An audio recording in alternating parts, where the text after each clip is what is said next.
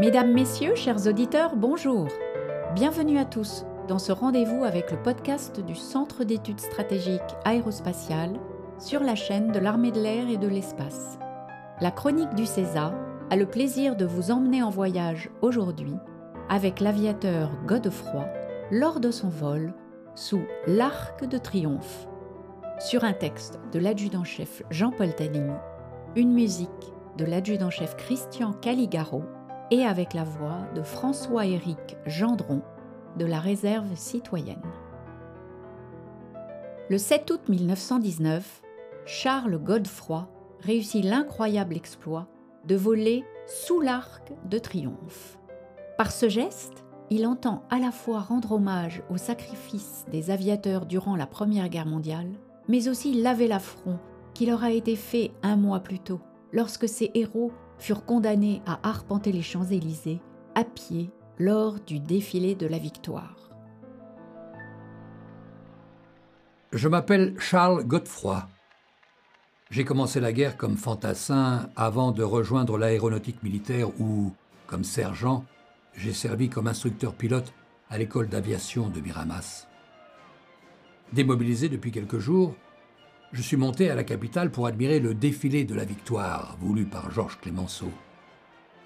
Le président du Conseil souhaite en effet une cérémonie particulière pour honorer le sacrifice des soldats français durant la Grande Guerre et qui, pour marquer l'événement, se déroulera sur les Champs-Élysées. Nous sommes le 14 juillet 1919. Me voilà donc, anonyme, perdu dans cette foule immense venue acclamer les armées victorieuses. Une forêt de drapeaux bleu, blanc, rouge, accrochés à des mâts disposés en rang le long de l'avenue, et flotte avec nonchalance au gré du vent. Agglutinés contre les barrières, il y a là des hommes, des femmes, des familles, des jeunes gens, des vieillards dont certains, pour l'occasion, ont revêtu leurs plus beaux uniformes et arborent fièrement leurs médailles.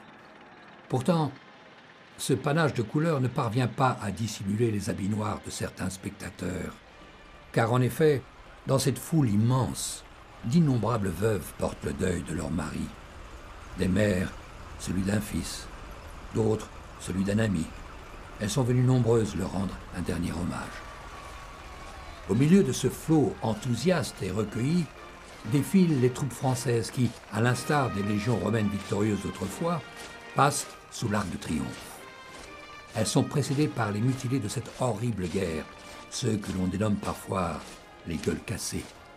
Je regarde les colonnes de poilus passer devant moi dans leur uniforme bleu horizon resplendissant. Je ressens alors une drôle d'impression. Moi, l'ancien combattant des tranchées dont l'engagement m'a valu deux citations, j'ai le sentiment d'être exclu de ces célébrations. Ces héros marchent sous les vivats tandis que moi, je reste planté là, au milieu des civils qui n'ont, pour la plupart, pas connu les horreurs du front. Mais cette sensation n'est rien comparée à celle que j'éprouve en découvrant nos aviateurs regroupés derrière l'as des Français, le capitaine René Fonck. Il défile à l'image d'un troupeau de moutons que l'on mène à l'abattoir. Je comprends alors, en ce jour sacré de la fête nationale et de la victoire, le ciel est anormalement silencieux. Pourquoi? Mais pourquoi donc les As ne volent-ils pas à bord de leurs avions? Les cavaliers caracolent sur leurs montures. Les tankistes paradent sur leurs machines de fer. Les artilleurs présentent leurs valeureux canons de 75, mais nous, pauvres pilotes, nous sommes privés de nos ailes. Je regarde ces aviateurs qui avancent la tête baissée et le dos courbé. Ils ont l'allure des albatros décrits dans le poème de Baudelaire. À peine déposés sur les planches, laissent piteusement leurs grandes ailes blanches. Ce choix, je me l'explique sans nul doute par la réaction de nos chefs. Ces officiers sont certainement jaloux de ne pouvoir tutoyer les anges. Ils doivent sûrement jubiler d'avoir mis au pas ces indociles aviateurs, obligés de défiler à pied comme de simples fantassins. Mon sang ne fait qu'un tour devant cette humiliation. Chaput, Roland Garros ou Pégou, tous ces héros légendaires tombés en plein ciel de gloire, animés d'une foi inébranlable dans la victoire doivent se retourner dans leur tombe. C'en est trop pour moi. Je refuse d'assister à ce spectacle et décide de quitter les champs en faisant serment de laver cet affront fait à leur mémoire. Pour cela, Je dois réaliser un coup d'éclat qui restera dans les esprits. Je peux compter sur le soutien du journaliste Jacques Mortane. Cet amoureux de l'aviation, de son vrai nom Bernard de Romatet, s'est efforcé durant la guerre de populariser le mythe des As par de nombreux articles dithyrambiques à leur égard, au point de consacrer un journal dédié à leurs exploits intitulé La guerre aérienne illustrée. Nous tombons d'accord pour ne pas laisser cette humiliation sans suite. Il partage en effet mon ressentiment sur le défilé, et m'explique d'ailleurs que nous ne sommes pas les seuls. Quelques semaines plus tôt, le pilote Jean Navarre s'était lui aussi offusqué de la décision de l'état-major de ne pas faire voler les avions. Il avait alors fomenté le fabuleux projet de voler sous l'Arc de Triomphe, avec sa machine. Malheureusement, l'As aux douze victoires a prématurément disparu le 10 juillet lors d'un vol sur le terrain de Villacoublay. Dans sa sagesse légendaire, Mortane me remémore les paroles de Guinmer et de Roland Garros. Ces deux monuments de l'aviation française avaient, en leur temps, déjà envisagé de réaliser cette même acrobatie. Par prudence, ils avaient finalement décidé d'y renoncer, jugeant la chose irréalisable. C'est impossible, aurait dit Guilmer. Quand on arrive sur l'arc, on ne voit pas le trou, mais seulement un mur de pierre. Celui qui essaiera de passer là se tuera, avait conclu pour sa part un Roland Garros résigné. Ces mots résonnent dans mon esprit comme un défi. Peu m'importe ce que disent les grands anciens, je vais m'y frotter. Je leur donne rendez-vous le 7 août. Pour immortaliser ce moment, mon ami Jacques me promet de mobiliser une équipe cinématographique et un photographe. Dès le 15 juillet, au petit matin, j'arpente la place de l'Étoile pour réaliser un repérage de l'arc. Le sol est encore couvert de bouquets. Ce parterre m'apparaît comme un témoignage émouvant de la ferveur du public lors de la cérémonie de la veille. J'essaie de me faire une idée de la manœuvre et de visualiser le vol. Je constate alors avec effroi que les arcades latérales qui donnent sur les avenues de Wagram et de Kléber génèrent des courants d'air contraires qui tourbillonnent sous l'arc. Pour espérer passer sous le monument, il faudrait réaliser un piquet très allongé afin que l'avion atteigne une vitesse optimale. Je dois bien sûr prendre en compte les dimensions de l'édifice. L'arche fait 29 mètres de haut pour 14 mètres de large. J'en déduis qu'il faut, lors de mon passage, que je vole entre 18 et 20 mètres du sol, avec un appareil qui ne doit pas dépasser les 9 mètres d'envergure. Pour ce faire, je déniche sur le terrain d'aviation de Villacoublay, en banlieue parisienne, un Newport bébé.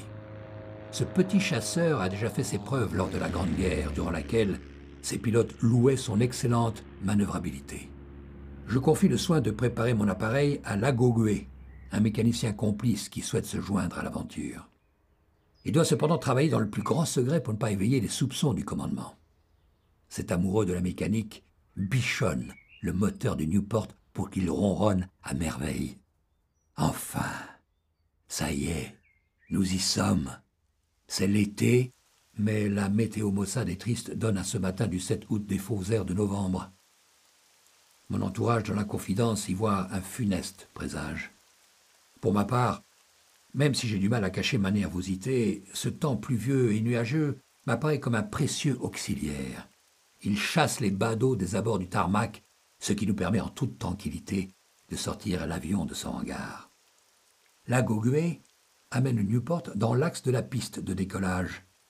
Il m'aide ensuite à prendre place dans le cockpit, puis se positionne devant l'hélice pour actionner le moteur d'un mouvement ferme. Il est 7 heures. Je décolle. Arrivé seulement à une centaine de mètres d'altitude, j'arrête mon ascension. Tel un voile laiteux, une brume épaisse enrobe la ville de Paris. Plus je monte, plus la visibilité sera mauvaise. Si je ne veux pas m'égarer en chemin, je dois impérativement descendre. Mon regard est rivé sur la Dame de Fer, comme un phare au-dessus des flots. Elle me sert de point de repère. Je dois la garder sur mon flanc droit, afin d'arriver sur l'arc par le nord-est. Au-dessous de moi défile les toits de la petite couronne parisienne. À cette heure matinale, les rues sont vides. Plus je me rapproche du centre-ville, plus je distingue de petites silhouettes noires qui, telles des fourmis pressées, déambulent sur les trottoirs. Tout mon être est crispé. J'écoute attentivement le vrombissement de l'appareil à l'affût du moindre bruit suspect qui trahirait un problème mécanique. Je respire cette odeur caractéristique du mélange d'essence et d'huile brûlante qui s'échappe du moteur à cylindre. J'arrive au-dessus de la porte maillot. Devant moi s'ouvre la majestueuse avenue de la Grande Armée où l'arc de triomphe trône au sommet. Depuis mon cockpit, il me semble ridiculement petit et tellement imposant à la fois.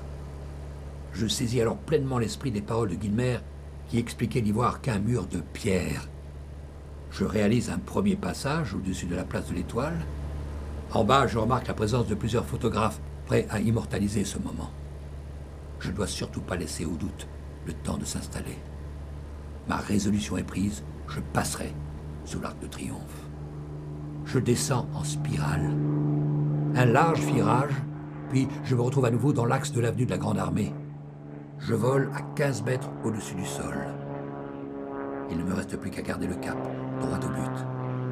Mais alors que je ne suis plus très loin de l'édifice, un brusque coup de vent fait osciller mon Newport. Quelque peu déstabilisé par cette secousse inattendue, je sens une crainte monter en moi. Vais-je échouer si près du but? Je ne peux pas l'accepter. J'emploie toute mon énergie et parviens finalement à redresser mon appareil. Puis, tel un chasseur guettant sa proie, je fixe mon regard sur le sommet de l'obélisque de la Concorde, à l'autre extrémité de l'avenue des Champs-Élysées pour me positionner au centre du monument. Je m'agrippe fermement au manche de l'appareil pour maintenir son cap. L'arc grossit à vue d'œil. Je fais face à son arche qui prend l'allure d'une hideuse gueule noire prête à me dévorer. Elle est là. Je ferme les yeux l'espace d'un instant. J'entends mon moteur qui, sous l'effet de l'écho, produit un vacarme assourdissant. Une demi-seconde plus tard, me voilà de l'autre côté. Je n'ai pas le temps de reprendre mon souffle que, à peine sorti du ventre de l'arc, un tramway surgit dans mon axe. Je cabre violemment pour l'éviter. Après cette dernière frayeur, je repositionne mon avion en direction de la Concorde. Je me retourne en hurlant. J'ai réussi. J'admire brièvement l'édifice qui s'éloigne au loin. À ses pieds, les passagers du tramway sont descendus à toute vitesse, pris de panique par le bruit de mon avion. Ils me regardent, l'air incrédule et sidéré. Je me sens si heureux. Quel bel hommage au courage des aviateurs. Je pense un moment à Guinmer et à Roland Garros qui, de là-haut, doivent me regarder avec un sourire complice. Je ne peux non plus m'empêcher d'avoir une pensée émue pour Navarre, dont je viens d'exaucer le souhait. En ce jour de triomphe, une profonde mélancolie me gagne. Me voilà de retour au terrain de Villacoublay.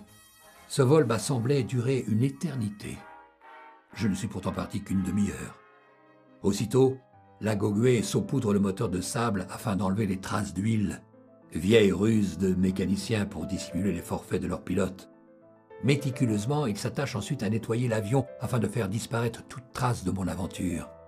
Une fois l'opération terminée, nul ne peut soupçonner que l'appareil vient de voler, encore moins deviner son trajet. Voilà, j'ai honoré ma promesse. Elle signifie d'ailleurs pour moi la fin de ma carrière de pilote. J'avais fait le serment à ma famille qu'après ce coup d'éclat, je ne volerai plus.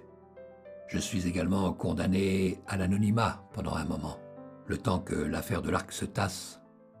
Les autorités se saisissent des films et des photographies. Il ne faudrait surtout pas que mon exploit soit relayé et donne des idées à d'autres téméraires. Quoique,